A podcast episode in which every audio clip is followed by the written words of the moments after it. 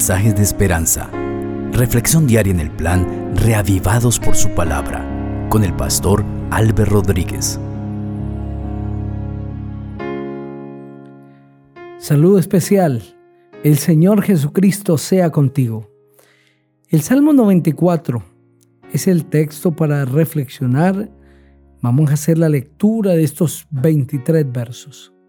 Pero antes pediremos que el Señor nos hable a través de su palabra.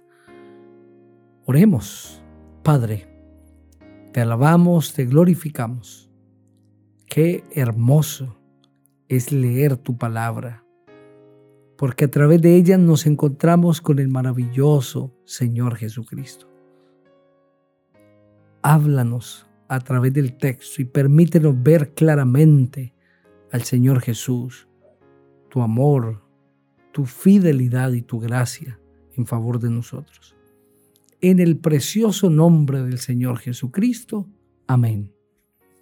El Salmo 94 dice así. Tú, Señor, eres el Dios de las venganzas. Muéstrate, pues, eres el Dios de las venganzas. Tú eres el juez de la tierra. Ven y dale su merecido a los soberbios. ¿Hasta cuándo, Señor, hasta cuándo se regocijarán los impíos? ¿Hasta cuándo esos malhechores seguirán jactándose de sus crímenes? A tu pueblo, Señor, lo oprimen, a los que son tuyos los afligen, a las viudas y a los extranjeros los matan, a los huérfanos les quitan la vida y todavía dicen, el Señor no nos verá. El Dios de Jacob no se dará cuenta. Entiéndalo bien, gente necia e insensata. ¿Cuándo van a actuar con sabiduría? ¿Acaso no oirá el que hizo los oídos? ¿Acaso no verá el que hizo los ojos? ¿No va a reprender el que castiga a las naciones? ¿Acaso no sabe de ciencia el maestro del género humano? El Señor conoce la mente humana y sabe que solo piensa tonterías. Señor, cuán dichosos son aquellos a quienes corriges e instruyes en tu ley. En tiempos difíciles les das tranquilidad, mientras que para el impío se cava una fosa. Tú, Señor, no abandonas ni desamparas al pueblo que has hecho tuyo.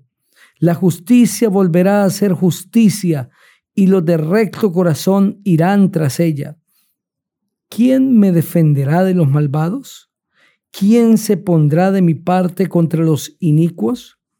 Si el Señor no me ayudara, pronto mi ser se quedaría en silencio.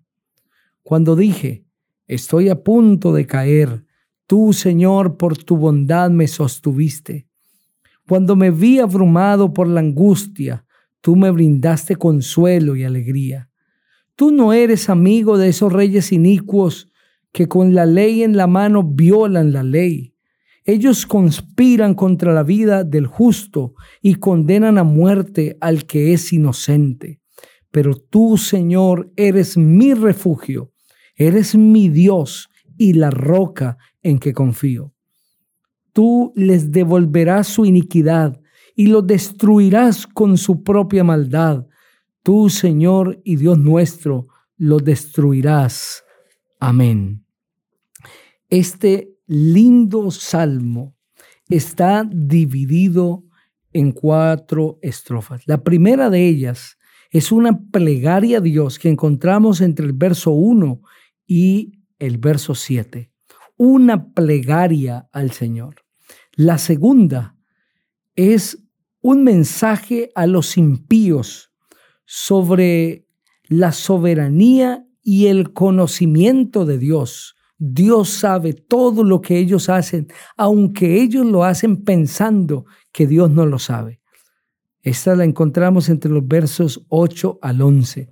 La tercera es el mensaje de bienaventuranza para los rectos de corazón que está entre los versos 12 al 15. Y la cuarta estrofa es el relato de la experiencia del salmista, esa experiencia que tiene con Dios. Es una alabanza a Dios por su misericordia y ayuda que está en los últimos versos de 16 al 23. En la primera estrofa, el salmista dice en el verso 2, Tú eres el juez de la tierra, ven y dale el merecido a los soberbios. Lo que el salmista está pidiendo es engrandécete, juez de la tierra, da el pago a los soberbios. Señor, tú eres el juez. Recompensa a cada uno, da su pago. Sin embargo, Dios tiene siempre su momento. Dios sabe cómo actuar en favor de los fieles y para dar el merecido a aquellos que han actuado impíamente delante del Señor. ¿Qué necedad tienen los impíos al ignorar de manera voluntaria y creer que Dios no tiene conocimiento de lo que ellos hacen? Según lo que dice el verso 7, ellos dicen, el Señor no nos verá, el Dios de Jacob no se dará cuenta. Nos parece necio que los impíos piensan de esta manera, pero nosotros con frecuencia ignoramos la presencia de Dios. Y a veces miramos hacia todos los lados para ver quién nos está viendo, pero olvidamos que por encima nuestro, hay alguien a quien nuestra vida está totalmente al descubierto. No podemos ocultarle nada al Señor. Todo Él lo sabe. Ignorantemente, a veces avanzamos en caminos de perdición creyendo que nadie lo sabe. Solamente lo sabe millones y millones de seres celestiales lo conocen los mundos no caídos, el Dios Todopoderoso. Estamos al descubierto y quizá nosotros lo ignoramos. Es por eso que aparece el llamado en el verso 8, después de esa expresión de el conocer de Dios, de la ignorancia de los impíos, el Señor le dice, entiéndanlo bien, gente necia e insensata. ¿Cuándo van a actuar con sabiduría? ¿Acaso no oirá el que hizo los oídos? ¿Acaso no verá el que hizo los ojos? ¿No va a reprender el que castiga las naciones? ¿Acaso no sabe de ciencia el maestro del género humano? ¿Cómo ustedes llegan a concluir que Dios no lo sabe, que el Señor lo ignora, si Él todo lo sabe? Es un llamado, es una reprensión a los impíos.